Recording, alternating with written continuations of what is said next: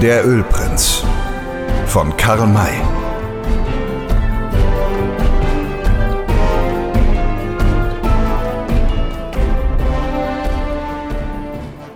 Vierzehntes Kapitel Belauscht.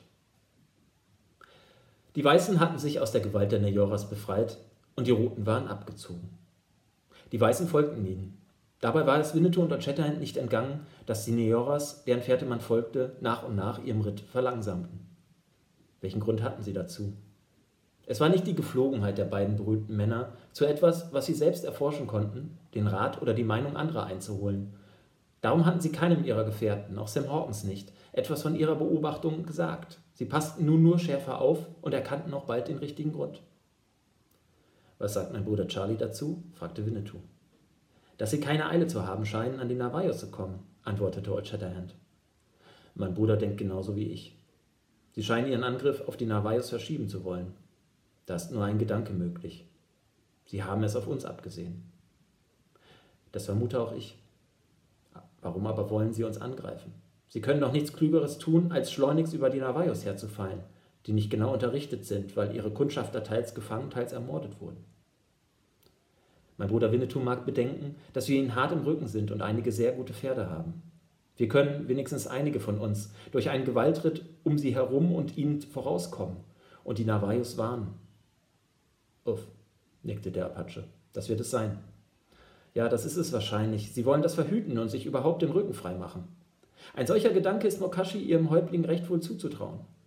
Darum reiten sie jetzt langsamer, um uns näher bei sich zu haben, um, wenn sich eine geeignete Gegend dazu findet, nicht lange auf uns warten zu müssen. Wenn diese Vermutung richtig ist, brauchen wir nur darüber nachzudenken, welcher Ort von hier aus ihnen am bequemsten gelegen ist. Uff, meinte Winnetou nach einer kleinen Weile. Es gibt einen, den Sie noch heute vor Abend erreichen werden. Das Winterwasser. Ja, es ist sehr gut möglich, dass Sie uns dort erwarten. Wollen wir Ihnen in die Gewehre und in die Messer laufen? Nein, wir müssen Sie beobachten. Aber wer von uns zweien? Hm. Das Winterwasser ist ein Ort, der einem einzelnen Kundschafter viel Schwierigkeit bietet. So reiten wir beide. Ja, eigentlich aber müssten wir sogar noch jemand mitnehmen. Warum? Falls Sie uns überfallen wollen, genügen wir beide. Aber wenn Sie dies nicht beabsichtigen, sondern doch wieder erwarten, sofort gegen die Navajos ziehen, müssen wir diese benachrichtigen. Dazu aber kann keiner von uns beiden abkommen. Wir müssen also einen Dritten mitnehmen. Winnetou schlägt Chisot vor. Er ist ein guter Reiter und kennt die Gegend besser als jeder andere. Fragt sich nur noch, ob die übrigen erfahren sollen, weshalb wir diesen Ritt unternehmen. Denkt mein Bruder Winnetou, dass es besser ist, es ihnen zu verschweigen? Ja, wir haben Männer dabei, die keine Helden sind. Und Squaws und Kinder, zu denen man nicht von Gefahren reden soll, bevor es unbedingt nötig ist. So schnell dieser Beschluss gefasst wurde, so schnell wurde er auch ausgeführt. Schon nach kurzer Zeit ritten die drei im Galopp voran, während die anderen im bisherigen langsamen Schritt folgten.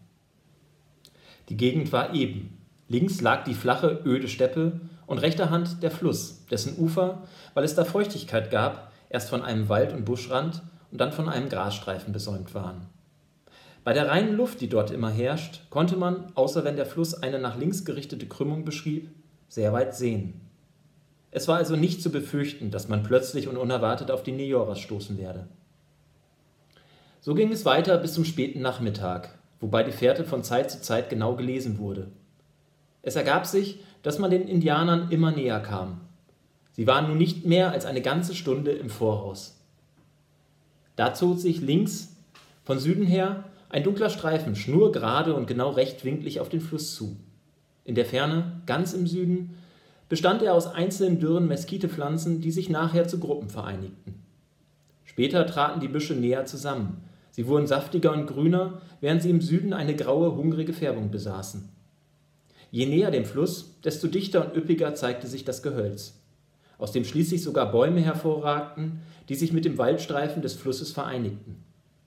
Dieser Streifen von Pflanzenwuchs bezeichnete den Lauf des Winterwassers, wenn da überhaupt von einem Lauf des Wassers die Rede sein konnte.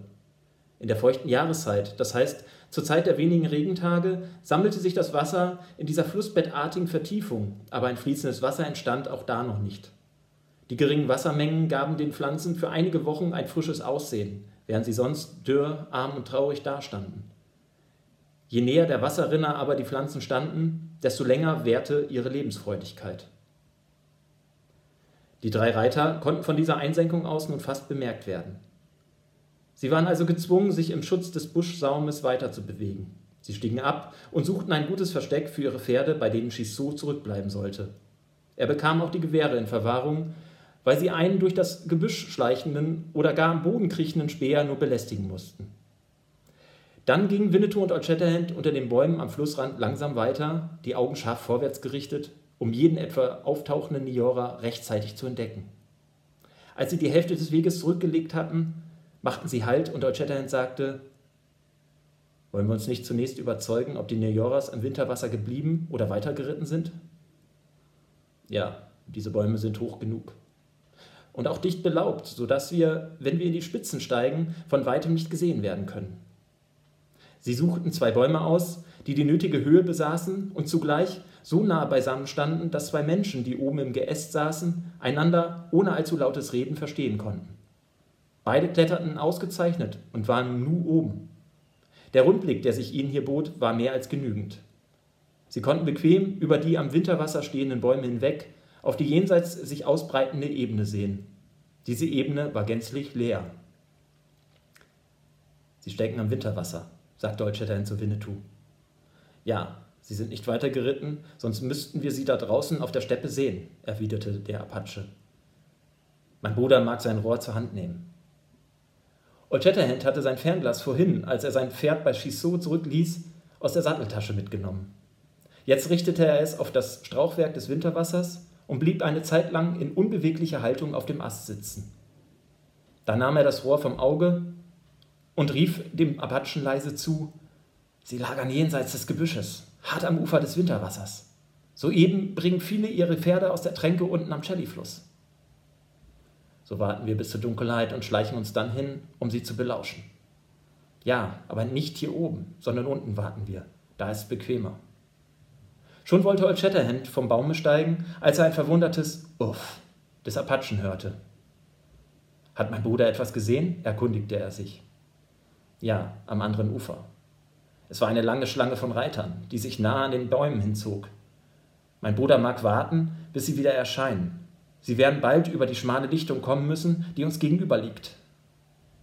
Die beiden sahen mit Spannung über den Fluss hinüber. Da kamen zunächst zwei einzelne Reiter, es waren Indianer. Sie ritten im Galopp über die Lichtung und begannen jenseits die Büsche zu durchsuchen. Dann kam einer zurück und winkte. Sie hatten nichts Verdächtiges gefunden. Mein Bruder mag sein Rohr nehmen. Da wird er vielleicht die Gesichter erkennen, meinte Winnetou. Old Shatterhand folgte dieser Aufforderung und richtete das Fernrohr nach der Blöße. Auf den Wink des Speers kamen seine Leute hinter dem Gebüsch hervor, eine lange Reihe von Reitern, die mit den Kriegsfarben bemalt waren. Darum konnte Old Shatterhand ihr Gesichter nicht erkennen. Am Schluss des Zuges kamen jedoch zwei, von denen er sofort wusste, wer sie waren, nämlich Nitzas Ini und seine weiße Squaw. Als sie alle hinter dem Gesträuch auf der anderen Seite der Lichtung verschwunden waren, sagte der Apache, das müssen die Krieger der Navajos gewesen sein. Hast du jemand erkannt? Ja, Inni und seine Squaw ritten hintendrein. Sie hatten jedenfalls unten an der Mündung des Flusses gelagert. Warum haben sie diesen verlassen? Und warum halten sie sich da drüben am rechten Ufer? Ja, das ist sonderbar. Sie müssen doch wissen, dass sie die Neoras auf dieser Seite des Flusses zu suchen haben, da deren Gebiet hier liegt. Ich kann mir nur einen einzigen Grund denken. Sie sind von dem Ölprinzen irregeleitet worden. Uff.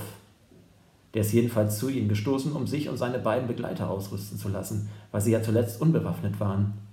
Um Zeit zu gewinnen, haben sie die Navajos nach der falschen Seite gesandt. Sie stiegen jetzt von den Bäumen. Bald trat die Dämmerung ein, und nun machten sich die beiden Männer auf den gefahrvollen Weg.